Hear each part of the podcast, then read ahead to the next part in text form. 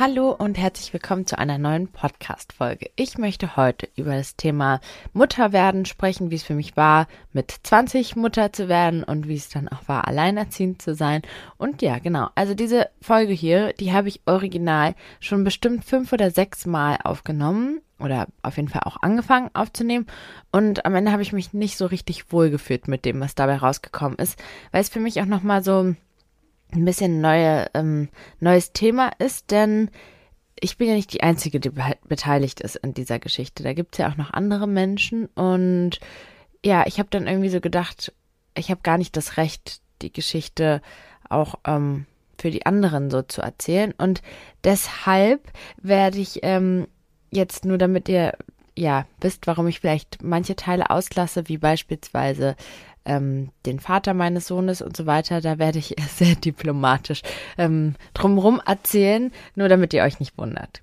Genau. Aber ich werde euch versuchen, wieder ganz detailliert. Das ist das, was ich euch immer wieder von mir gewünscht habe, dass die Folgen länger sind und dass sie detaillierter sind. Ich werde euch versuchen, ganz viele Anekdoten zwischendurch äh, zu erzählen und ihr könnt mir dann Feedback geben, ob das jetzt ein bisschen zu viel des Guten war oder ob euch das so gefallen hat. Und ich denke, wir starten mal mit der Reise in meine eigene Kindheit, denn ähm, ja, irgendwie ist ja der Ursprung immer in der eigenen Kindheit. Meine treuen Follower, die haben ja bestimmt auch schon die andere Podcast-Folge gehört, in der ich erzählt habe, dass ich mit meiner Mutter alleine aufgewachsen bin, die ähm, als serbokroatischer Flüchtling nach Berlin gekommen ist und mein Vater, der hatte uns verlassen, als ich drei Jahre alt war und ich hatte eigentlich nie so richtig, also ich hatte nie Kontakt mit ihm, als ich sieben oder acht war, da hatte er uns angerufen und ich glaube, dann habe ich angefangen, ihn ab und zu zu sehen, aber eher unregelmäßig. Also es war kein normales Familienleben. Und meine Mutter, die hatte selber mal eine sehr schlechte Erfahrung gemacht mit einem Stiefvater. Also weiß ich nicht, der eigentlich war der lieb und so, aber der war dann irgendwann Alkoholiker und ähm, aus diesen Gründen wollte sie mir, glaube ich, keinen Stiefvater antun, in Anführungszeichen, also weil es einfach für sie so negativ behaftet war, das Thema. Und ja, aus diesem Grund habe ich auch nie irgendwie einen Partner oder sowas an ihrer Seite gesehen. So rückblickend betrachtet war da vielleicht der eine oder andere Freund.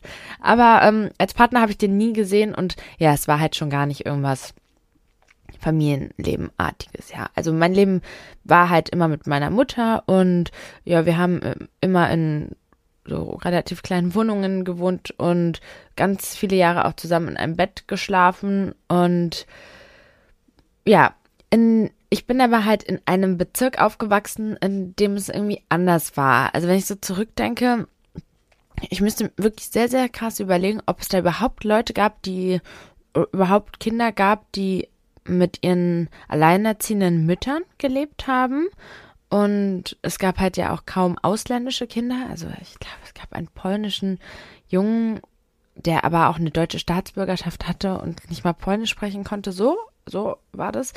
Ähm, und ähm, aus meiner Kindheit habe ich eigentlich so mitgenommen, dass ich mich echt viel anders gefühlt habe, anders als die anderen Kinder.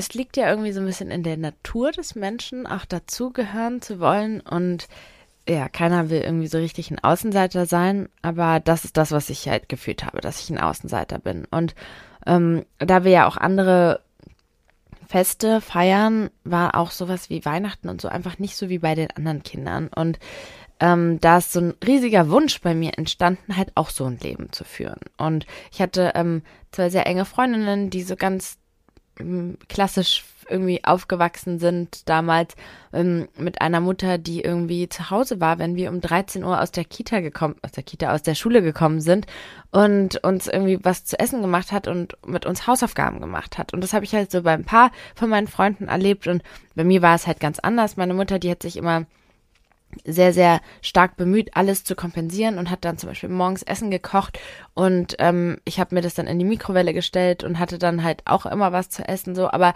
ja, ich, ich war halt alleine. Ich kann mich noch gut dran erinnern, da war ich 14. Da habe ich ja dann ähm, meinen ersten festen Freund gehabt und bei ihm war das auch so, dass die Eltern immer zu Hause waren, wenn die äh, Kinder nach Hause gekommen sind, er und sein Bruder. Und er war so, oh mein Gott, wie toll ist das denn? Wir sind jetzt die ganze Zeit hier alleine und können machen, was wir wollen. Und ich war so, ja. Und äh, für ihn war das total happening. Ja, aber für mich ist irgendwie so ein riesiger Wunsch entstanden, eben auch irgendwie eine Mutter zu sein, die auch zu Hause ist, wenn die Kinder von der Schule kommen. Und dann gibt es einfach auch so Typ Menschen, die sind irgendwie mehr so mütterlich und interessieren sich auch voll viel für Kinder und all diese Sachen. Und dann gibt es halt welche, die nicht so sind. Und ähm, ja, ihr wisst ja auch, dass ich ähm, in der Pubertät und in meiner Jugend eigentlich die ganze Zeit unter meiner Angststörung gelitten habe. Und deswegen hatte ich auch gar nicht so ein super mh, mm, unbeschwertes Leben wie andere in meinem Alter. Und hatte nicht so eine Leichtigkeit und es gab Phasen, in denen es immer besser war und in denen ich dann auch so ausgegangen bin und irgendwie was erlebt habe, aber äh, das waren dann vielleicht so ein paar Wochen, in denen es dann gut war und meistens, ja, die meiste Zeit war ich eben immer sehr viel verkopft und einfach ein bisschen anders als andere. Und dadurch, dass ich eben auch viel alleine war, und viel mehr so Verantwortung getragen habe als andere, also beispielsweise auch so was meine Schule angeht. Ähm, ja, da wollte ich auch nochmal über das Thema Glaubenssätze sprechen, weil ähm, genau, ich, ich hatte, ich war halt auch nicht so eine gute Schülerin immer und hatte es halt so ein bisschen auch schwerer, weil ich auch niemanden so richtig hatte, der mir helfen konnte mit den Sachen, die da in der Schule passieren und irgendwie auch niemand, der so richtig gefragt hat und ich war da, hatte einfach viel die Verantwortung selber für. Deswegen, glaube ich, bin ich auch früh reif geworden und ich bin dann mit ähm, 18 ausgezogen und hatte dann mit einem Freund zusammen gewohnt. Ähm, also genau nicht mein Jugendfreund, sondern ein Freund, den ich dann danach hatte. Und ja, ich habe einfach einfach im Vergleich schon so ein reiferes Leben geführt. Und ich habe ganz ehrlich gedacht, dass wenn ich ein Kind bekommen würde und meine eigene Familie hätte, dass dann alles irgendwie anders wäre. Ich glaube, so rückblickend betrachtet kann man das schon ganz gut so, so sehen, so als wäre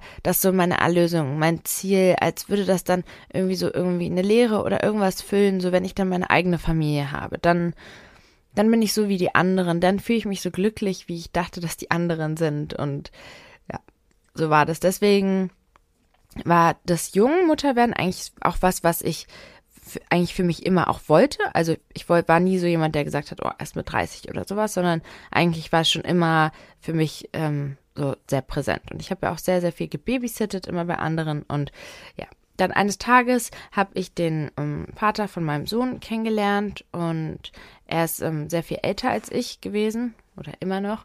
Und äh, wir haben uns durch Zufall mit über Freunde kennengelernt, als wir, als ich mit einer Freundin abends essen gegangen bin, war noch ein gemeinsamer Freund dabei, und er war dann eben auch ähm, anwesend und wir hatten ein echt also faszinierendes Gespräch an diesem Abend. Und irgendwie haben wir auch darüber gesprochen, was er so viel für Ziele hatte, weil er irgendwie so meinte, er hätte beruflich seine Ziele erreicht. Und äh, dann meinte er ja, das Einzige, was ich halt nie hatte, war so eine richtige Familie oder ein Familienleben. Und ja, wir haben uns da, würde ich mal sagen, gefunden und hatten irgendwie beide den gleichen Wunsch. Und hatten, ich glaube, wir haben einander beide genau das gegeben, was wir so gebraucht haben.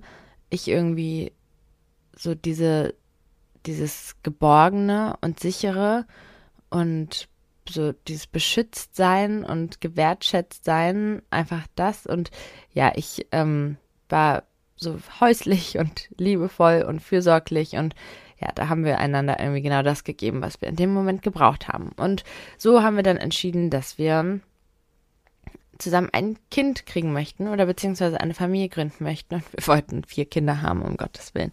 Und ja, auch so eine Sache, wenn ich so früher daran denke, was ich auch so für Wünsche hatte. Ich, ich wollte unbedingt so einen Mercedes-Van haben, so einen ganz großen.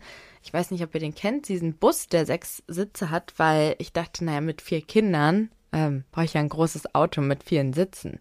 Ja. Und das war mein Traumauto, weil ich einfach so viele Kinder haben wollte. Und ich habe irgendwie gedacht, so ich werde so eine Mutter sein, die die ganze Zeit backt und das Obst in so Formen schneidet und ähm, tolle Kindergeburtstage ausrichtet und ich habe mich so irre gefreut, auf andere Kindergeburtstage zu gehen, die Geschenke schön einzupacken und so den ersten Schultag von meinen Kindern und mit den Kindern zusammen Hausaufgaben zu machen und so.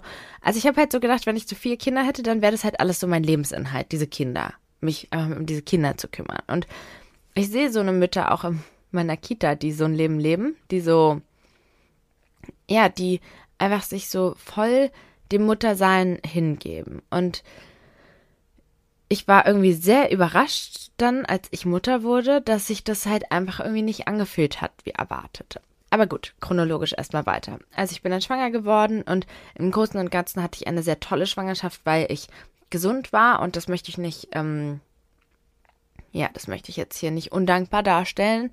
Ähm, es war, da hatte ich sehr viel Glück, dass alles komplett ohne Komplikationen verlaufen ist. Aber ich hatte, habe erstmal sehr unter der Müdigkeit in der Schwangerschaft gelitten. Also es hat mir sehr zu schaffen gemacht, dass sich mein Leben und mein Alltag irgendwie so sehr verändert hatte. Dann kam die Übelkeit irgendwie, ähm, die mich sehr gequält hat bis zum sechsten Monat. Einfach bis zum sechsten. Alle sagen immer, es ist nach drei Monaten vorbei, aber es war bei mir tatsächlich bis zum sechsten Monat und danach fing es Sodbrennen an. Okay, heute denke ich, ich hätte mich auch ein bisschen anders ernähren können. Und ähm, die Bewegungseinschränkung, es war halt im Hochsommer, äh, hat mein, ist mein Sohn geboren und es war einfach ich konnte irgendwie nur noch ein einziges Paar Schuhe anziehen, so eine Birkenstocks, weil alles andere war einfach ich, das ging technisch nicht und ich konnte mich auch einfach nicht so gut bewegen. Und ich hatte, ich glaube, zuletzt so 16 Kilo oder 18 Kilo zugenommen. Das ist jetzt nicht unbedingt wenig. Ähm, irgendwie noch im Durchschnitt, aber nicht wenig. Und ich habe mich dann zuletzt auch total unwohl gefühlt. Ich war super aufgedunsen. Oh mein Gott, wirklich war wie eine Tonne einfach. Ähm, ja, und ich habe mich, ich hatte ähm, meine beste Freundin Kaya, mit der ich die nächste Podcast-Folge aufnehmen möchte, die hatte bereits auch schon zwei Kinder und die ist äh, auch sehr jung Mutter geworden. Und ja, alle um mich rum waren irgendwie so schlank und schön und so fit und sind irgendwie, haben Sachen unternommen und sowas. Und ich war so gefangen in meinem Körper. Ich kann mich daran erinnern, dass ich eine Zeit lang so sehr darunter in Anführungszeichen gelitten habe, dass ich so gefangen bin in dieser Situation und da auch nicht rauskommen kann. Und ja, ja, also das war was, was mich irgendwie sehr belastet hat. Und dann kam mein Sohn ähm, auf die Welt, er konnte sich leider nicht drehen in meinem Bauch, deswegen ähm, mussten wir einen Kaiserschnitt machen, was ich eigentlich auch sehr gut fand, weil ich fand es irgendwie angenehm, dass das alles so kontrolliert und organisiert ablief. Ich bin irgendwie nicht so ein spontaner Typ, ähm, konnte mir das irgendwie nicht vorstellen, dass es mich so überrascht. Und dann schreie ich mir da die Seele aus dem Leib und irgendwie konnte ich mit, das hat mich so beunruhigt, der Gedanke. Und ähm, deswegen war ich sehr, sehr froh über den Kaiserschnitt. Und äh, ja, ich war überrascht darüber, wie es alles abgelaufen ist. Es war irgendwie, ich kam da rein in diesen Raum mit gefühlt 78 Ärzten, also 14 Anästhesisten und dann da noch eine Krankenschwester und da noch eine so Hebamme und da, also es waren so viele Menschen da in diesem Raum. Und äh, dann habe ich diese PDA bekommen. Erstmal war sie auch, hat ist sie verrutscht und so, aber das weiß ich, alles war gar nicht so schmerzhaft. Also habe ich gar nicht als so schmerzhaft empfunden. Und dann lag ich da und dann wird einem ja so ein Tuch vors Gesicht quasi gehalten, damit man nicht sieht, wie das Blut läuft und so. Und ich hatte dann eine Kaisergeburt, denn dann in dem Moment, wo das Kind rausgezogen wird, wird dann das Tuch abgemacht und man sieht so ein bisschen, wie es rauskommt, um diesen natürlichen Prozess zu imitieren, weil man, weil es halt ja schon ein, ja, darauf komme ich da gleich zurück, weil es halt ein schöner Eingriff in so einen natürlichen Prozess ist, ähm, den man vielleicht auch so aus rein psychologischer Sicht braucht. Auf jeden Fall, äh, ja, war, haben die mir dann meinen Sohn für ein paar Minuten auf meine Brust gelegt und es war wirklich der schönste Moment. Und ich kann mich erinnern, dass ich davor so sehr Angst hatte, ähm, dass er hässlich wird, weil meine Schwiegermutter nämlich immer erzählt hat, dass ihr Sohn so hässlich war, als er auf die Welt gekommen ist und dass der Vater meinte, oh mein Gott, warum haben wir so ein hässliches Kind? Und ich dachte so, ja, ähm, was, wenn man es auch so hässlich wird und ich so hässlich finde. Aber ich kann euch sagen, die, die Natur, die macht das anders. Das geht, glaube ich, nicht, dass man sein eigenes Kind hässlich findet. Äh, als ich ihn gesehen habe, war ich wirklich so, oh mein Gott, das ist das Schönste, der schönste Anblick auf diesem Planeten. Wie kann sowas Schönes existieren? Und rückblickend, wenn ich mir die Bilder angucke, mh, mm, weiß ich nicht, ob ich das jetzt so sagen würde. Ne? Also jetzt würde ich sagen, oh ja, auf jeden Fall ein süßes Baby, aber die Schönheit, die ich damals gesehen habe, die sehe ich jetzt heute nicht mehr. Und ähm, ja, ich hatte dann in der Nacht, in der ersten Nacht irgendwie so ein komisches Gefühl und konnte nicht schlafen, weil ich ihn die ganze Zeit angeschaut habe und meinte dann auch zu der Krankenschwester, irgendwie habe ich Angst, dass er aufhört zu atmen. Und ja, ähm, genau, als es auch um die Wahl des Krankenhauses ging, ich hatte in der Nähe ein paar Krankenhäuser, die auch sehr schön waren und sehr hochwertig waren und so weiter, aber irgendwie habe ich mich dann dafür entschieden, ein Krankenhaus zu nehmen, das auch so eine so eine Intensivstation für Babys hat, ähm, so damit im schlimmsten Fall ihm da geholfen werden kann. Und ja, am zweiten Tag seines Lebens hat er dann aufgehört zu atmen und ist ähm, einmal ganz blau geworden. Und äh, ja, Gott sei Dank waren wir in genau diesem Krankenhaus, wo ihm halt sofort geholfen werden konnte. Ähm, genau. Es war eine sehr schlimme Zeit. Also ich war ja selber auch Patientin mit diesem aufgeschnittenen Bauch und das ist ja auch keine kleine OP, da werden ja auch alle Muskelschichten und so weiter durchtrennt und dafür war aber gar kein, das, an meine Schmerzen habe ich gar nicht gedacht. Ich glaube, ich weiß nicht, also ich würde heute sagen, ich hatte gar keine Schmerzen beim Kaiserschnitt, aber es kann auch sein, dass ich es einfach nicht mehr weiß. Ähm, ich glaube aber tatsächlich war es ganz gut, dass ich so schnell mobil war, also so viel gelaufen bin, weil die Station war eben auf der anderen Etage und da gab es ja dann, ähm, er lag ja auf der Intensivstation für Babys und da gab es nur Stühle, auf denen man sitzen konnte und es war alles halt, ja, schwierig. Und ich hatte dann auch teilweise vergessen, Schmerzmittel zu nehmen und sowas. Ähm, in dem Moment habe ich ja nur an mein Baby gedacht. Und ja, es war dann so, dass ganz viele verschiedene Ärzte. Das war halt ein riesen Campus, also Charité, und es war ein riesen Campus, wo alle möglichen Disziplinen halt vertreten waren. Es war so ein bisschen unser Glück, würde ich sagen, dass alle Ärzte gekommen sind. Boah, ich weiß gar nicht, wie diese ganzen Disziplinen heißen, aber der Arzt, der für die Lunge zuständig ist, fürs Herz und so weiter. Und am Ende kam der Mundkiefer-Gesichtschirurg zu dem Entschluss, dass es vermutlich daran lag, dass sein Kiefer so weit hinten war und seine Zunge irgendwie nach hinten gerutscht sei, für einen Moment den Weg blockiert hat. Aber wissen tun wir es eigentlich bis heute nicht. Und wir mussten dann dort vor Ort so viermal so eine Art Prüfung bestehen, in der wir zeigen, dass wir ihn im schlimmsten Fall reanimieren könnten. Ja, und das könnt ihr euch ja vorstellen, dass es sehr schlimm war, unter diesen Hormonen und diesen Umständen, mich die ganze Zeit damit zu beschäftigen, wie ich ihn wiederbelebe, für den Fall, dass er da wieder aufhört zu atmen oder so. Es war schon sehr schlimm. Und sie haben uns dann am Ende nach Hause gelassen mit so einem Gerät, das ununterbrochen seine Sauerstoffsättigung äh, überwacht.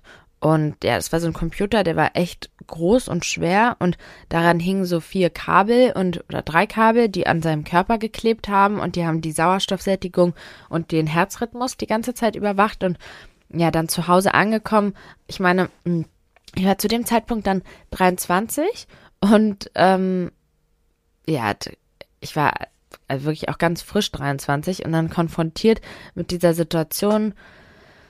Äh, ja, es war schwierig und viel halt eben davon dominiert. So. Und ähm, tatsächlich, wenn ich so rückblickend schaue, bin ich eigentlich ganz gut umgegangen mit der Situation, aber noch heute bin ich da manchmal ein bisschen überängstlich, wenn er krank ist und sowas, weil ich einfach da, glaube ich, so traumatisiert bin. Und ja, es, die Anfangszeit mit ihm war schwierig. Er hatte also Schlaf, Tag, Nacht, Nachtrhythmus ist natürlich durcheinander. Dann hatte er sehr viel ähm, Bauchschmerzen und es war sehr anstrengend. Ich kann mich auch nicht an die ersten drei Monate kann ich mich nicht so viel erinnern, weil letztendlich war es einfach irgendwie so Überlebensmodus. Es war so, dass ich meinen Körper die Veränderung von meinem Körper wirklich schwierig ertragen konnte. Also ich hatte eine sehr, sehr, sehr große Brust und eine sehr große dunkle Brustwarze bekommen. Ich habe gerade gestern, war ich ja mit meinen Freundinnen essen und hatte, hatte denen dann ein Bild gezeigt davon, wie das bei mir aussah. Und die waren da auch richtig sprachlos, weil es wirklich, ähm, wirklich schlimm aussah. Und dann hat man auch relativ lange ihren Bauch, als wärst du schwanger, aber bist du es gar nicht. Und ja, also ich kam mit den Veränderungen von meinem Körper schwierig klar. Ich habe den ähm, nicht so gemocht und es hat, ja, ich, ich glaube, es hat auch dafür dazu geführt, dass ich so die Anfangszeit, die wurde auch viel davon überschattet, dass ich mich so unwohl gefühlt habe in meinem Körper und ähm, irgendwie nichts zum Anziehen hatte und alles schwierig war. Und dann war es mit meinem Partner auch nicht so, wie ich das erwartet hatte. Also ja, ich würde sagen, dass es bis zum Tag der Geburt war alles ähm, wundervoll und wir haben uns toll verstanden, uns unglaublich doll auf dieses Kind gefreut und ja, beide so doll auf alles, was passiert. Und als es dann gekommen ist, als das Baby dann da war, hat es, ähm, glaube ich, in ihm etwas anderes ausgelöst, als wir irgendwie erhofft hatten. Und es hatte dazu geführt, dass wir uns relativ stark da schon voneinander irgendwie distanziert haben. Ähm, ja, ich habe mich eben um das Kind gekümmert und war halt irgendwie voll dieser Sache gewidmet und hatte auch nicht so die Kapazitäten, keine Ahnung, also so den Fokus auf ihn zu legen und er hat, hat sein Leben halt weitestgehend normal weitergeführt und ja, ich weiß nicht. Ich habe mal tatsächlich rückblickend vor, keine Ahnung, zwei Jahren oder so, habe ich mal rückblickend von dem Tag unserer Begegnung bis zum Tag der Trennung alles wie ein Tagebuch runtergeschrieben. Das hatte mir meine Therapeutin empfohlen, um damit irgendwie schneller abzuschließen. Ähm, das habe ich tatsächlich gemacht, habe mir auch die ganzen Bilder vorgenommen und alles aufgeschrieben und hatte dann so rückblickend viele Erkenntnisse, die ich da in dem Moment nicht gesehen habe, die es mir auf jeden Fall auch erleichtert haben, mit der Sache umzugehen und alles zu verarbeiten. Also wenn du auch in der Situation bist, dass du das Gefühl hast, du könntest vielleicht irgendwie mit einer Beziehung oder so nicht so gut abschließen oder mit irgendwas, dann macht es echt Sinn, so ein Tagebuch zu schreiben, rückblickend. Und du betrachtest ja jetzt alles aus der Distanz. Ja.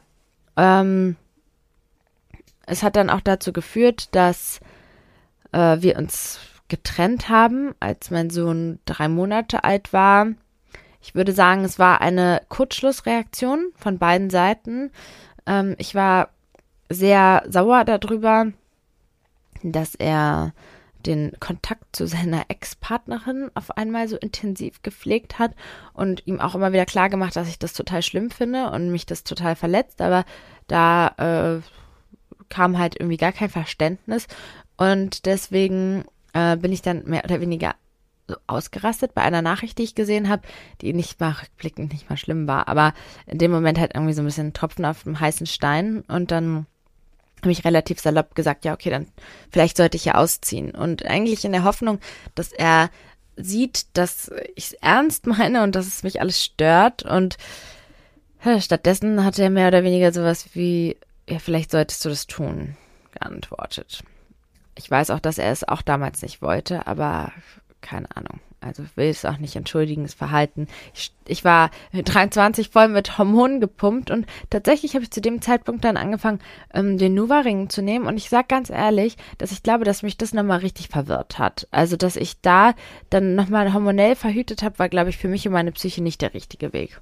Die ganze Nummer, also das Gespräch, das hatte sich so ungefähr an einem Dienstag oder sowas abgespielt. Und ich habe dann irgendwie zwei, drei Tage später gesehen, dass er ähm, einen Urlaub mit einer anderen Frau geplant hat fürs Wochenende, für, den, für das kommende Wochenende.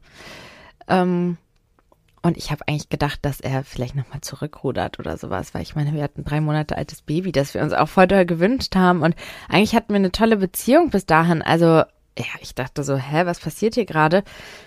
Ähm, ja, und dann äh, hat es sich bestätigt, dass er da den Urlaub mit einer anderen Frau geplant hat. Und da meinte ich zu ihm, hey, also, äh, wenn du das machst, wenn du da jetzt mit der wegfährst am Wochenende, dann bin ich nicht mehr da, wenn, wenn du wiederkommst, ist dir klar. Und ich, ich glaube nicht, dass ihm das klar war. Und er ist dann tatsächlich gefahren.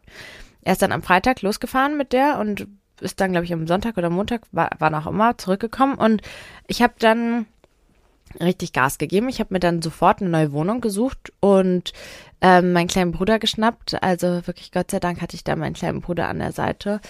Der war damals 19 und wir sind dann zu Ikea gefahren, haben eine Matratze gekauft und dann bin ich ausgezogen. Wir haben alle meine Sachen in Müllbeutel gepackt und hatten so einen Sprinter. Ich hatte ein paar Freunde, die mich da unterstützt haben. Ähm, es war eine krasse Energie an dem Tag, sage ich ganz ehrlich, weil meine Freunde mich so krass unterstützt haben, so krass für mich da waren und es hat mich richtig, ja, beflügelt. Ja, es hat mich richtig, ähm, es hat, hat mir richtig viel Halt gegeben und ich bin dann wirklich innerhalb von vier, fünf Tagen ausgezogen.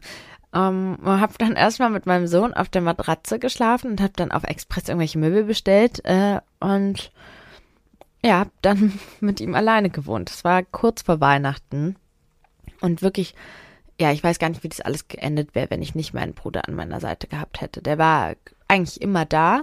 Der hat dann auch eigentlich meistens bei uns geschlafen und hat ähm, uns die Zeit wirklich verschönert mit seiner lustigen Art und ähm, es war, wir, wir, waren irgendwie auch voll kindlich und lustige Sachen gemacht und es war, ähm, ja, wie soll ich sagen, wir, war, wir waren einfach richtig verrückt und haben so jeden Tag Pizza bestellt und wirklich, ich bin null mit dem Haushalt hinterhergekommen. Mein Sohn hatte zu dem Zeitpunkt andauernd Mittelohrentzündungen und äh, boah, irgendwie ist diese Zeit so gar nicht real. Irgendwie super verrückt. Irgendwie ist sie sehr präsent. Alles davon hat mich sehr geprägt. Ich habe so ganz präsente Bilder in meinem Kopf von dem Zeitpunkt, äh, von den, dem Leben da in der Wohnung. Ja, gleichzeitig ist es so gar nicht real. Ja, ich, zu der Zeit war ich eigentlich voll viel im Überlebensmodus, also absolut durcheinander mit ähm, 23, einem drei Monate alten Baby da alleine in dieser Wohnung.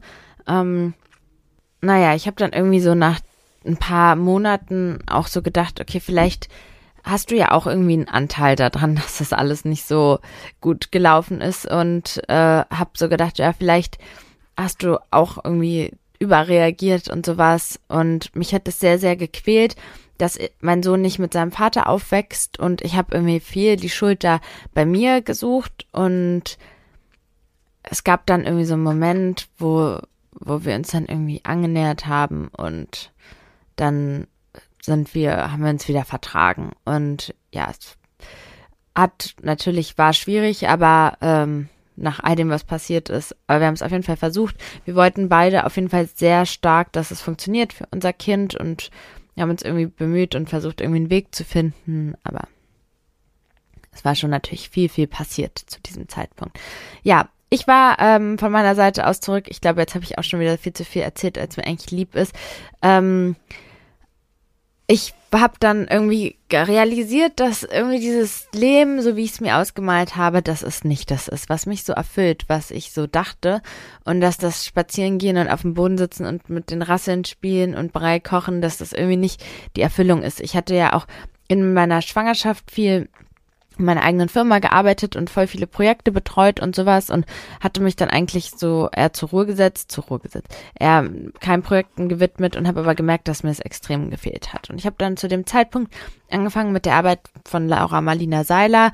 Es war auch so ein Schicksal irgendwie, weil es hatte ich halt auch in, genau in dem Moment gebraucht. Ich war irgendwie mehr oder weniger verloren mit mir und das hat mir wieder so eine so eine Richtung auch gegeben, was ich eigentlich erreichen möchte, was ich für Ziele habe, wie ich mein Leben gestalten möchte, worauf es mir ankommt und sowas. Und ich habe mich da einfach sehr, sehr viel, so viel mit mir beschäftigt und weitergebildet und sowas, weil ich äh, natürlich so mit dem Thema Identität und wer bin ich jetzt und wie gestalte ich jetzt mein Leben mit so einem Kind und sowas, es war natürlich sehr präsente Fragen, die ich da hatte. Und ich kann es echt nur empfehlen, die Arbeit mit Laura Marlina Seiler. Es hat mir ähm, sehr, sehr geholfen, viele Sachen, viele Themen nachzugehen. Ja, ich habe dann ja angefangen mh, mm, mit dem Psychologiestudium und im Großen und Ganzen mm, ja mich viel einfach darum gekümmert, was was mir gut tut und was ich brauche und ja, irgendwie, ich weiß auch gar nicht warum, aber ich kann mich nicht an so viel erinnern aus dem ersten Jahr mit meinem Sohn. Natürlich, wenn ich so die Bilder sehe, mm, wir haben jeden Tag miteinander verbracht, aber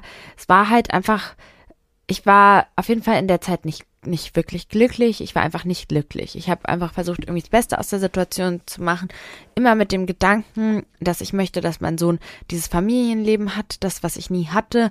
Und ich habe dann in meinem Kopf alles Mögliche versucht so zu verdrehen, dass es für mich irgendwie passt und in Ordnung ist und mir irgendwie gut geredet und sowas. Aber ähm, meine Therapeutin sagt, dass ich ähm, da viel über mich habe agieren lassen gefühlt und ähm, dann irgendwie so abgespalten habe zu dieser Zeit, also dass ich mich auch bewusst nicht so an alles erinnern kann, weil einfach viel so mich einfach verletzt hat und mir wehgetan hat und ich deswegen ja ich weiß nicht, ich war einfach so sehr getrieben von diesem Gedanken, dass es für meinen Sohn das Beste sei, bis ich dann irgendwann ja, bis sich die Situation zugespitzt hatte und ich auch eingesehen habe, dass das für keinen jetzt hier die richtige Lösung ist. Auch wenn es mir gut nicht gut geht, dann geht es auch meinem Kind nicht gut. Und es hatte einfach nicht mehr in der Dynamik funktioniert. Es war einfach ähm, nicht das Richtige für uns alle drei in dieser Konstellation. Und so habe ich mich dann, dann während nach dem ersten Lockdown dazu entschieden, ähm, richtig auszuziehen und ja, bin dann in die Wohnung gezogen. Und das war natürlich nochmal eine ganz, ganz andere Erfahrung als die beim ersten Mal, weil beim ersten Mal, ja, war es halt alles unwirklich. Es war auch eine relativ kurze Zeit. Und hier war ich ja, als ich dann in meine Wohnung eingezogen bin, war ich, hatte ich viel mehr einen klaren Kopf und äh, bin ganz anders mit der Situation umgegangen. Naja, also der Vater von meinem Sohn und ich, wir haben uns aber auf jeden Fall immer gut verstanden. Also auch wenn wir Meinungsverschiedenheiten hatten und so weiter, haben wir uns im Großen und Ganzen immer sehr gut verstanden, sind immer sehr, sehr respektvoll miteinander umgegangen ähm, und schätzen einander sehr und haben auch bis jetzt ein sehr, haben immer ein gutes Verhältnis, was mir auch sehr wichtig ist, wofür ich auch immer sorge und ähm, ja, auch zu der Zeit hatte er uns auf jeden Fall auch so dabei unterstützt und es war kein Rosenkrieg an der Stelle, sondern wir waren halt beide relativ vernünftig mit der Situation, haben auch immer das gemacht, was das Beste für unser Kind ist und ja, da bin ich auch sehr, sehr stolz, dass wir uns da beide auch ähm, an vielen Punkten irgendwie auch so zurücknehmen für das Beste, für, für das Kind und genau, ich bin dann halt hier eingezogen und war dann natürlich, ja, ist, mein Sohn war dann gerade zwei geworden und das war für mich am Anfang sehr schlimm, dass ich jetzt genau in so einer Situation bin, wie ich sie damals mit meiner Mutter hatte. Also während ich so beim ersten Mal, da war es nicht so greifbar, da war auch das Kind ja so klein und ich war durcheinander und irgendwie durch ja wirklich die Zeit mit meinem Bruder und seinem besten Freund, die andauernd da waren und es war irgendwie, oh, es war irgendwie so schön, aber es war wie ein Ausflug, wie eine Klassenfahrt, es war irgendwie nicht so richtig real. Und hier war es dann so, dass zum Beispiel mh, mm, ein so ein Ding für mich sind große Tische. Große Tische, an denen so viele Menschen dran sitzen können, so Esstische. Und ähm, das ist was irgendwie, das habe ich so bei Freunden gesehen und das war was, was ich so einen richtig großen Wert gegeben habe. Und hier in der Wohnung, ich hatte, war mit meinem Sohn, ich hatte in so einer, so einer Nische, so einer Ecke, habe ich ähm, so einen runden Tisch reingestellt, wo man eigentlich gerade mal so zu dritt sitzen kann, aber eigentlich nur zu zweit. Und boah, dieser Tisch, das hat mich so deprimiert. Es hat mich so sehr, oh, ganz krass was in mir ausgelöst, dieser Tisch. Und ich hatte auch mit meiner Therapeutin damals immer viel und eng geredet. Auch vor allem die Zeit der Trennung hat sie mich sehr gut begleitet. Da bin ich auch sehr dankbar. Erstmal meinte sie, ich hätte eine Essstörung, ein Essproblem, weil so Tisch und so weiter. Ähm, aber das war, das hatte mich so daran erinnert, wie ich mit meiner Mutter auch immer alleine saß an diesen Tischen. Und ähm, ja, also deswegen war mir auf jeden Fall äh, dieser Tisch irgendwie eine Reise und ich bin sehr froh, dass ich jetzt mittlerweile einen größeren Tisch habe und liebe das so sehr, wenn wir dann Freunde einladen und wir irgendwie alle zusammen an dem Tisch sitzen und es so ein großer Tisch ist, das hat für mich so eine riesige Wertigkeit. So, ich bin bei so Kleinigkeiten ist irgendwie voll so ein Thema bei mir. Ja. Und es waren viele Sachen, die mich halt traurig gemacht haben. Dann zum Beispiel, dass mein Sohn ist zwei geworden hier, als wir ausgezogen sind. Und es war für mich auch zum Beispiel sehr schlimm, dass ähm, wir, dass, dass wir morgens aufstehen und alleine sind. Und weil das war genauso bei mir. Und ich kann mich bei meinen Freunden erinnern, so manchmal habe ich bei meinen Freunden geschlafen, beispielsweise wenn die Geburtstag hatten. Und dann hatten so die Eltern und die Geschwister einen Tisch gedeckt, so einen Geburtstagstisch und sowas. Und beim, und bei mir war es immer so mit meiner Mutter morgens, ganz normal. Und ja, ich hatte dann, hatte da auch tolle Freunde, die mich unterstützt haben. Da hatte dann beim zweiten Geburtstag meine Freundin bei mir geschlafen und es hat mir viel Halt gegeben, dass sie da war, weil es war auch was, was mich sehr belastet hat, diese Situation. Noch eine Situation ähm, war beim Kindergartenfest. Das war relativ, also mein Sohn ist genau eigentlich in den Kindergarten gekommen, als ich eingezogen bin in die Wohnung und ähm, was für mich auch eine neue Situation war, dass ich plötzlich mehr Zeit für mich hatte. Und äh, beim Kindergartenfest, da war ich halt mit noch einer anderen zusammen, das habe ich dann später erfahren, aber äh, die einzige, die ohne Partner gekommen ist. Und es war auch was, was voll viel Schmerz auch in mir wieder ausgelöst hat, weil es war genau das, was ich als Kind erlebt habe, dass ich bei den Festen immer alleine mit meiner Mutter war und alle anderen mit ihren Eltern und Familien. Und ähm, ja, ich hatte dann tatsächlich gab es dann eine Freundin, die genau in der gleichen Situation war wie ich. Die hatte sich genau zeitgleich auch von ihrem Mann getrennt oder der sich von ihr und wir sind da, hatten dann so ein bisschen einander. Das war auch echt schön, dass wir da so und so ein bisschen auch helfen konnten in diesen Situationen. Und ja, das waren so Punkte, die mir wirklich wehgetan haben. Und ja, ich war dann auch zusätzlich halt, dadurch mein Sohn war im Kindergarten und so. Ähm, ich glaube, ich hatte dann so ein bisschen die Phase nachgeholt, in der ich, als ich so ein Jugendliche war, wo ich halt, wo ich mich nicht ausgelebt habe, wo ich irgendwie ja, diese, wie soll ich sagen, so Selbstfindungsphase oder sowas. Ähm, ich hatte die nachgeholt. Meine Therapeutin sagt immer, man kann keine Phase überspringen, man kann sie nur ähm, pausieren oder aussetzen und irgendwann kommt sie halt wieder. Und ich glaube, es war genau so. Ich hatte mich total, ja, ich hatte mich total so ähm, Style verändert und war irgendwie voll aktiv und bin voll gerne ausgegangen und sowas und ähm, ja, war irgendwie so richtig wie ein Teenager, so, so unruhig und wollte die ganze Zeit so Sachen erleben und so. Und es war für mich irgendwie eine schwierige Situation, weil ich gleichzeitig halt so einen extrem hohen Anspruch für so an mich als Mutter hatte und mir beispielsweise Routinen unglaublich wichtig sind für meinen Sohn auch. Also ich brauche sie auch selber, aber mir war das auch so wichtig für meinen Sohn, so Schlaf, so Abendroutinen, so das Schlafen gehen und sowas. Ich war dann immer so, also ähm, ich musste mich sehr organisieren. Also ich fand es tatsächlich einfacher, alleine zu wohnen mit ihm, als ähm, damals das Leben zuvor mit Partner, weil es waren irgendwie nur noch unsere Bedürfnisse und es war für mich irgendwie einfacher. Aber ähm, ja, ich musste halt so gewisse Strukturen. Also ich wusste, ich darf eigentlich nicht nach 17 Uhr nach Hause kommen, weil ansonsten wird es hinten raus mit Essen und Bett fertig machen und Abendroutine zu anstrengend, zu stressig. Und so eine Sachen haben mich dann halt auch so ein bisschen ja, es war für mich so schwierig, weil ich habe mich teilweise so sehr korrekt und übertrieben ähm, an Regeln und Strukturen und so weiter gehalten. Und andererseits hatte ich so in mir dieses irgendwie dass ich mich auch so jung irgendwie fühlen wollte und irgendwie so, so mit so Leichtigkeit den Sachen begegnen wollte. Und ich war dann, musste mich da so viel, so ein bisschen zurechtfinden. Hört sich vielleicht komisch an.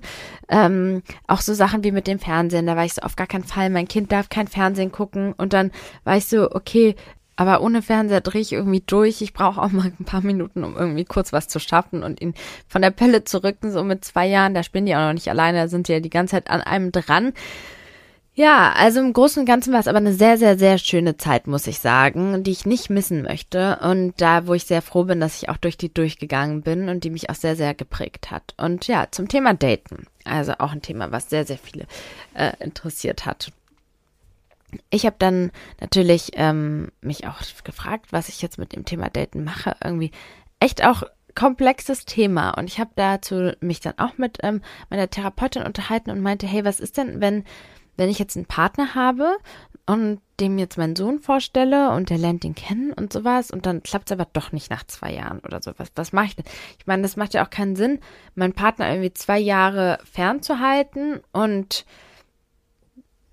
dann irgendwann den, den ins Leben von meinem Sohn zu bringen und dann klappt es vielleicht dann nach einem halben Jahr nicht. Kann ja sein. Oder das funktioniert irgendwie nicht mit dem Familienleben. Ist ja alles irgendwie tricky. Da meinte sie, vielleicht brauchst du das ja jetzt heute auch zu hören, und da meinte sie, naja, so man, man kann Kinder nicht in Watte packen und denen immer die perfekten Bedingungen schaffen. Und es ist auch gar nicht schlimm, wenn sie lernen, dass manche Beziehungen und manche Menschen einfach kommen und gehen. Und das ist ja auch wirklich so im Leben. Es gibt ja Erzieher, die gehen und es gibt ähm, Partner, die gehen und es gibt Freunde, die gehen und ähm, solange die Mutter stabil ist und das Umfeld stabil bleibt, ist das für das Kind keine Gefährdung. Natürlich ist es nicht optimal, wenn das Kind andauernd neue Partner kennenlernt. Das ist ganz selbstverständlich. Aber man kann halt nicht garantieren, dass der Partner bleibt. Und ähm, man kann den Kindern auch Sachen zutrauen. Das Wichtigste ist, dass man, glaube ich, da auch mit den Kindern spricht und ähm, offen damit umgeht und ihnen immer aber auch die Sicherheit und den Halt gibt,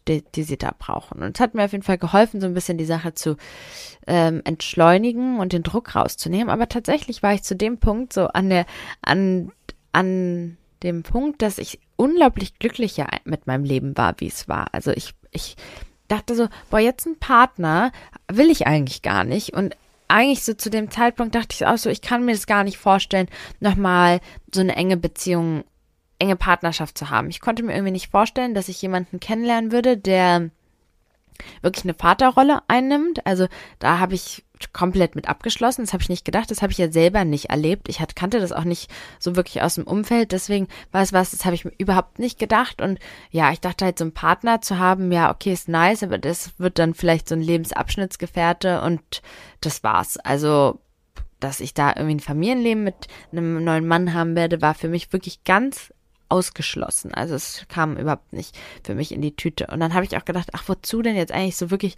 binden und so. Ich war wirklich so glücklich und erfüllt mit dem, wie es, wie es war, dass ich irgendwie so für mich das entschlossen hatte. Und ich habe ja auch schon mal über so ähm, Untreue und so weiter gesprochen und ich hatte mich halt viel auch damit beschäftigt mit dem Thema und dachte auch so, keine Ahnung, ich will ja auch gar nicht so eine Beziehung führen, die 25 Jahre geht und mit der man irgendwo man einfach so auf, auf Teufel komm raus so eine lange Beziehung führt. Wozu? Das ist doch voll so neue Menschen kennenzulernen und neue Partnerschaften einzugehen, ist ja auch voll was Schönes. Auf jeden Fall, ähm, ja, habe ich dann aber auch gedacht, mh, hm, ab welchem Zeitpunkt sagt man denn jetzt eigentlich jemanden, den man datet, dass man ein Kind hat? Und ähm, ich hatte tatsächlich zu dem Zeitpunkt so die Fantasie, jemanden kennenzulernen, der überhaupt nicht weiß, dass ich ein Kind habe. Also das war eigentlich das, was ich mir so am ehesten gewünscht hätte, dass ich jemanden kennenlerne und der sieht mich nur als Frau, nicht als Mutter. Weil es war halt auch ein, ein Problem an dieser Stelle, dass ich das Gefühl hatte, dass ich halt eine Mutter bin und ich habe so sehr das Bedürfnis gehabt, habe ich auch noch heute, aber damals noch viel mehr, irgendwie so meinen Platz als Frau für mich und in der Gesellschaft wie auch immer zu finden und nicht nur als Mutter so sich zu fühlen und zu sehen. Und ähm, ja, ich hatte ja auch einen Kaiserschnitt, also es wäre schwierig zu verstecken, dass ich ein, Kind habe und technisch ja auch gar nicht möglich. Also und wenn, dann ist es ja eine super oberflächliche Beziehung, in der man sich ja auch gar nicht so häufig sehen kann, weil ne, man hat ja ist ja mit dem Kind und das, was ich natürlich ja auch nicht wollte, war immer mein Kind irgendwie wegzugeben. Mein Sohn hatte ähm, am Wochenende oft bei meiner Mutter geschlafen, aber das war ja schon auch das Maximale, dass ich ihn ähm, eine Nacht nicht hatte, in der ich ihn auch schon schmerzlich vermisst habe. Aber naja, auf jeden Fall war das aber so ein bisschen das, was ich mir eigentlich im Kern gewünscht hätte, dass ich jemanden kennenlerne und da bin ich halt nur eine Frau, da bin ich halt keine Mutter. Und ja, dann habe ich auch gedacht, oh, wann sage ich das denn jetzt? Weil wenn ich das zu früh sage, dann werde ich halt nur als Mutter wahrgenommen und Tatsächlich war es aber so, dass ich sehr viele Bekanntschaften hatte oder ja, die meisten Dates, die ich am Anfang hatte, die haben sich irgendwie so aus dem Freundeskreis rausgebildet und von daher wussten eigentlich alle auch zu dem Zeitpunkt schon, dass ich ein Kind habe. Naja, irgendwann kam ich dann aber doch in die Situation, dass ich jemanden kennengelernt habe, der ähm, mich vorher noch nicht kannte und nicht wusste, dass ich ein Kind habe. Und ja, da habe ich dann so gedacht, okay, dem sage ich das erst später, dem sage ich das nicht jetzt, dem sage ich das später. Und es war schon schwierig, weil als wir geschrieben haben und er mir so Fragen gestellt hat, so ein bisschen auch sowas wie, was machst du gerade oder was machst du morgen oder wie auch immer, dann konnte ich halt nicht wahrheitsgemäß antworten und das war irgendwie doof. Und ähm, tatsächlich ist es halt eigentlich auch relativ schwierig, wenn man so mit jemandem chattet, ähm, so ein bisschen das außen vor zu lassen, weil man halt einfach ja so viele Sachen macht, die eigentlich mit dem Kind zu tun haben und man einfach irgendwie die Antworten müssen so ein bisschen anders ausfallen. Und ja, ich habe auch damals, auch wenn jemand auch schon wusste, dass ich ein Kind habe, immer auch versucht, das so zu, darzustellen, als ob ich als ob nicht mein Leben so nur komplett daraus bestehen würde. Also so, was machst du gerade? Dann war ich nicht so, ich bin gerade auf dem Spielplatz. So weil das war halt einfach wo, wo ich oft war. Ähm, da weiß ich nicht, war, bin Kaffee trinken oder sowas, einfach um auch so zu zeigen, dass ich auch so ein bisschen anderes Leben habe als das Mutterleben. Würde mich ja mal sehr, sehr krass interessieren, wenn ihr datet, wie das bei euch ist, ob ihr, ähm, ja, einfach wie das bei euch ist, wie ihr das macht und wie ihr euch dabei fühlt und sowas. Also es würde mich mal sehr, sehr interessieren, ob das bei mir irgendwie anders, irgendwie sehr anders war. Naja, auf jeden Fall habe ich aber halt diese eine Begegnung, den habe ich halt eben nicht gesagt, dass ich ein Kind habe. Und dann hatten wir ein Date und wir waren in Berlin an so einem Restaurant, wo es auch so einen See gibt und wir saßen irgendwie so auf so einem Steg und ähm, hatten uns gut unterhalten und sowas. Er wusste nicht, dass ich ein Kind habe. Und dann kam äh, so ein Junge auf uns zu, der genauso alt war wie mein Sohn und hat uns irgendwie ein Blatt oder sowas geschenkt. Und in dem Moment habe ich mich so, so irre schlecht gefühlt, dass ich meinen Sohn verheimliche und irgendwie so, so gefühlt, als ob ich, als ob ich ihn als ob ich nicht stolz wäre, dass ich ihn habe. Und ich war, war ja unglaublich stolz, dass ich ihn habe. Keine Ahnung, ich weiß nicht, ob ihr das vielleicht irgendwie greifen könnt, was ich damit meine ja, es hat sich sehr, sehr schlimm angefühlt und dann meinte ich in dem Moment übrigens, ich habe auch einen Sohn und das war so eine dumme Situation und zwar, da habe ich dann auch gedacht, also so rückwirkend betrachtet, das ist für mich nicht das Richtige gewesen, das so zu machen, weil ähm, in dem Moment, wenn er jetzt so einer gewesen wäre, der gesagt hätte, oh mein Gott, auf gar keinen Fall mit kann ich mit Kindern, dann wäre es auch unnötig, dass wir uns überhaupt getroffen haben, weil es ändert halt nichts. Also entweder der Mann ist halt offen dafür und guckt sich das an und will aber die Frau irgendwie erstmal kennenlernen oder der ist halt von vornherein so, nee, das finde ich blöd und dann kann man sich auch sparen. Dann braucht man halt auch so jemanden nicht, weil man ist ja eine Mutter, man hat ja ein Kind und man, ja, kein Mann der Welt ist es halt wert, irgendwie sich da so, sich so zu verhalten, irgendwie dachte ich dann in dem Moment. Und ja, ich habe dann auf jeden Fall für mich entschieden, dass ich so nicht mehr machen werde und ähm, das war so ein bisschen mein Fazit aus der Dating mit Kind Nummer. Ähm, mein Mann, den ich, achso, ihr habt auch ganz oft nach der Kennenlerngeschichte von meinem Mann und mir gefragt, vielleicht passt es ja jetzt hier eigentlich auch ganz gut rein. Mein Mann, der ähm, kam ja aus dem gleichen Freundeskreis wie ich, also wir haben uns ja über Freunde kennengelernt und ähm, da ich ja diese Podcast-Folge schon so oft aufgenommen habe, weiß ich gar nicht, ob ich das jetzt in einer anderen Folge erzählt habe oder in meinen Versuchen, einen von meinen 700 Versuchen hier.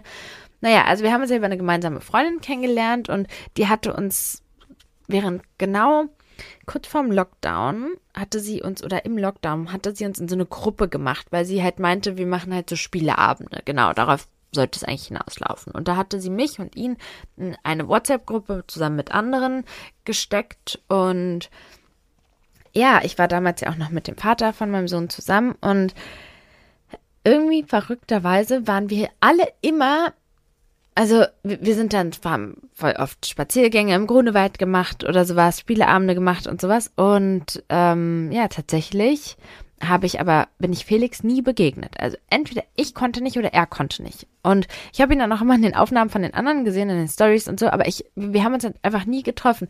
Und zurückblickend betrachtet war das halt einfach auch so, dass wir einander dass wir, wenn wir uns da kennengelernt hätten, hätten wir niemals diese Beziehung aufgebaut, weil ich war ja auch irgendwie an einem ganz anderen Punkt und er ja auch damals, er ist da gerade frisch nach Berlin gezogen und hatte auch so ein paar, glaube ich, Sachen, die er erleben musste oder wo er sich irgendwie finden musste, bevor wir uns wirklich kennenlernen. Und ja, genau, und ungefähr so, ähm, ja, so neun Monate oder so, nachdem ich ausgezogen bin, ähm, haben wir uns dann, sind wir uns dann das erste Mal beim Frühstück begegnet. Und eigentlich wollte ich auch zu diesem Frühstück nicht hingehen, aber ja, ich habe irgendwie auch Sonntage morgens gehasst, wenn mein Sohn bei meiner Mutter geschlafen hat, wenn ich dann morgens alleine war. Und deswegen dachte ich so, ach, gehst du einfach hin. Und ja, ich weiß nicht, ich will nicht sagen, es war Liebe auf den ersten Blick, aber es war Liebe auf den ersten Blick. Also anders kann ich es mir nicht vorstellen. Ich war, als ich ihn gesehen habe, ich hatte ihn ja voll oft auf Bildern von anderen gesehen und fand ihn da nicht so sympathisch, sage ich ganz ehrlich. Er ist ja äh, unter anderem Sänger und meine Freundin damals, ähm, die über die wir uns kennengelernt haben, die hatte ihn so oft immer fotografiert und gefilmt und und irgendwie wirkte er so auf mich wie jemand, der sich so voll inszeniert und als ich ihn dann das erste Mal gesehen habe, war ich voll überrascht, dass er voll zurückhaltend ist und überhaupt nicht so, wie ich ihn ähm, irgendwie da wahrgenommen hatte. Und er hatte dann irgendwie sowas gesagt, was, ähm, ja, er meinte dann, irgendwie war da so ein Konflikt mit so einem Fahrradfahrer, ähm, den irgendwie die anderen aus der Gruppe hatten. Und dann meinte er so zu dem Kumpel, hey, weißt du, der Fahrradfahrer ist jetzt weggefahren, aber die Energie, die schlechte, die ist jetzt bei dir. So, bringt das irgendwas? So, egal, lass es doch einfach. Und ich fand es irgendwie richtig toll, wie er das so gesehen hat und ähm, war irgendwie voll überrascht von so ein paar Sachen, die er gesagt hat, die so gezeigt haben, wie tiefgründig er ist und wie, ähm, ja, er da, wie, wie er die Welt einfach irgendwie sieht. Und er fand ähm, mich an dem Tag wohl auch, sagte er, wohl auch sehr spannend und hatte das auch einem Freund gesagt, dem Mr. Bärchen-Sticker, falls ihr mir folgt. Und der hatte ihm aber, glaube ich, irgendwie so ein bisschen auch klar gemacht, dass, ähm, dass wir vielleicht jetzt nicht unbedingt so ein guter Match wären, weil ich ja ein Kind habe und mich auch gerade äh, relativ vor kurzem getrennt habe. Und ja, er, er ist ja ein Künstler oder viel als Künstler unterwegs und sowas. Und ich habe ein Kind und meinte so, hm, keine Ahnung, so. Und deswegen war so ein bisschen zurückhaltend und von seiner Seite aus, das sagt er auf jeden Fall. Und äh, dann sind wir in Lockdown, ach Quatsch, in, in Quarantäne mussten mein Sohn und ich. Und ich hatte halt dann in der Gruppe geschrieben, hey, könnte mir vielleicht jemand äh, neues Spielzeug kaufen, damit wir hier nicht vor Langeweile eingehen. Und äh, er hatte mir dann geschrieben, privat, und meinte, benötigst du noch irgendwas? Und so sind wir dann so ein bisschen ins Gespräch gekommen. Und naja, wir waren in Quarantäne und dann sind noch mal zwei weitere Wochen vergangen und da haben wir uns dann durch Zufall wieder bei einem Spieleabend getroffen. Tatsächlich bin ich hauptsächlich mit der Motivation hingegangen, weil ich gehofft habe, ihn zu sehen. Und ich glaube, dass er auch hingegangen ist in der Hoffnung, mich zu sehen. Aber ich muss ihn noch mal nachfragen, muss noch mal nachfragen. Ja, wir haben nochmal auch rückblickend drüber gesprochen und er hatte mir auch erzählt, dass er voll interessiert war und mir auch eigentlich mit Absicht nochmal extra geschrieben hatte, privat, ob er mir Spielzeug besorgen soll und so, um so ein bisschen anzutesten. Aber ähm, ja, der Freund hatte ihm so ein bisschen klar gemacht, dass ja, das hat ihn da vielleicht so ein bisschen gebremst bei diesem Spieleamt haben wir auf jeden Fall sowas wie Activity gespielt und da waren wir dann einem, einem Team und wir waren so ein bisschen so touchy und so, aber es war auch irgendwie aufregend, weil ähm, wir irgendwie beide aber auch gar nicht so richtig wussten, ob der andere das jetzt auch so meint und ähm, ja, wir waren ein richtig gutes Team, haben zusammen gewonnen und so sind wir dann irgendwie am nächsten Tag ins Gespräch gekommen, so hey, so bist du fit, geht's dir gut, so nach dem Motto, ja, wir waren echt ein gutes Team, aber Pantomime müssten wir noch ein bisschen üben, meinte ich. Dann meinte er, ja, machen wir, ähm, lass Dienstag treffen. Und dann dachte ich so, okay, Dienstag ist ein ganz komischer Tag zum Daten. Also, keine Ahnung, wird ja noch ein Donnerstag oder ein Freitag oder sowas verstehen, aber ein Dienstag ist irgendwie total so ein unsexy Tag für ein Date. War total verunsichert, ob das jetzt ein Date war oder ob das jetzt eher so ein freundschaftliches Treffen ist. Und ähm, so kam es halt, weil es war ja auch eh alles geschlossen, dass wir einkaufen gegangen sind. Und ähm, danach meinen Sohn bei seinem Vater abgeholt haben. Und dann haben wir äh, sind wir nach Hause gekommen. Ich habe meinen Sohn ins Bett gebracht und ähm, dann haben wir gekocht. Und so hat er halt sofort meinen Sohn kennengelernt, weil ich ja auch dachte, okay, er ist ja in der Freundesgruppe. Und ähm, mein Sohn kennt ja auch alle anderen aus der Freundesgruppe, so warum sollte er ihn nicht jetzt auch kennenlernen? Einfach, was ist denn dabei? Und ja, wie gesagt, er war ja auch so ein Künstler und irgendwie, obwohl ich ihn spannend fand, habe ich halt nicht gedacht, dass das halt jetzt irgendwie was wird, worauf es irgendwie was Ernstes hinausläuft. Und tatsächlich habe ich sogar an dem ersten Date meinte ich auch zu ihm, dass ich nicht an Ehe glaube und mir das alles nicht vorstellen kann für mich mehr und irgendwie das Konzept von Monogamie und Beziehung auch irgendwie doof finde und er ist eben ganz anders aufgewachsen. Er ist in so einem Dorf in Braunschweig aufgewachsen und seine Eltern sind so Bilderbucheltern, die sich so lieben und so ein Vater, der einfach so alles für seine Familie tut und Felix ist halt einfach äh, fest davon überzeugt, dass es so die eine wahre Liebe gibt und ähm, Familie und Treue und all das ist so das Wichtigste für ihn und ja, so sind wir irgendwie aufeinander getroffen. Ich habe sogar auch zu ihm gesagt, als wir dann irgendwie so uns öfter gesehen haben und so, ich meinte zu ihm, du, ich sag dir mal eine Sache, für mich ist es ausgeschlossen, dass ich nochmal ein Kind bekommen werde. Ich möchte, dass du das jetzt weißt, weil ich möchte nicht, dass wir jetzt hier tiefer gehen in die Beziehung und du ähm, ja am Ende irgendwie überrascht bist davon. So, also das ist für mich ausgeschlossen. Der Arme hat das nicht leicht, ne, muss man dazu sagen. Ja. Und so war es dann, dass der Lockdown, dann kam der zweite richtig krasse Lockdown nach dem Sommer und wir haben halt voll viel Zeit drin verbracht und in der Wohnung verbracht. Es war Winter mit meinem Sohn zusammen. Wir haben uns das richtig schön gemacht und wir sind so kreativ gewesen und haben so viele ähm, verrückte Sachen gemacht. Und ich glaube, mit ihm habe ich so ein bisschen meine Phase auch abgeschlossen. So ein bisschen dieses ähm, flippige und unruhige und mit ihm bin ich dann so ein bisschen ruhiger geworden und hab, bin so ein bisschen mehr auch zu mir gekommen und ja, für ja überraschenderweise, was ich niemals gedacht hätte, durch ihn ja auch genau so das Familienleben, was ich mir immer gewünscht habe und hab ja mit ihm einen Mann und einen irgendwie Vater an der Seite, den, ich mir nur erträumt hatte und nicht irgendwie gedacht hatte, dass es wirklich existieren würde. Und so kam es dann, dass wir dann auch relativ spontan. Also irgendwie wussten wir immer, dass wir heiraten wollen, aber irgendwie haben wir ja dann relativ spontan entschieden, dass wir in dem Sommer heiraten wollen und ich wollte eh nicht so eine große Hochzeit haben und ja, so kam es dann, dass wir äh, jetzt am Ende verheiratet sind. Wie verrückt ist das denn? Und ich muss an der Stelle sagen, dass ich wirklich, also so unglaublich dankbar bin, wie auch alle ähm, mit der Situation umgehen. Also sowohl mein Mann als auch mein, als auch der Vater von meinem Sohn, wie alle immer nur das Wohlergehen von meinem Sohn auch ähm, im Blick haben und wir alle ganz oft unser Ego hinten anstellen und irgendwie Sachen nicht dramatisieren und thematisieren, auch wenn sie uns vielleicht gerade stören, so im Wohlergehen und im Sinne von allen. Und ähm, ja, das ist wundervoll, dass wir an dem Geburtstag von meinem Sohn alle zusammen da sitzen können und den Tag feiern. Es ist einfach unglaublich schön. Ich denke, das war ein Happy End. Es war ähm, alles eine sehr turbulente Zeit. Also ich glaube nicht, dass ich so eine ganz normale, äh, dass das alles so üblich wie üblich verlaufen ist. Aber ähm, ja, so war's. Und jetzt bin ich jetzt ein bisschen an dem Punkt. Ich fange halt an, immer mehr und mehr auch meine Mutterrolle. Also ich habe meine Mutterrolle immer bekleidet, aber ich habe mich ganz lange nicht als Mutter gefühlt. Also was war für mich so surreal, dass, äh, dass ich ein Kind habe. Es war einfach so, hä?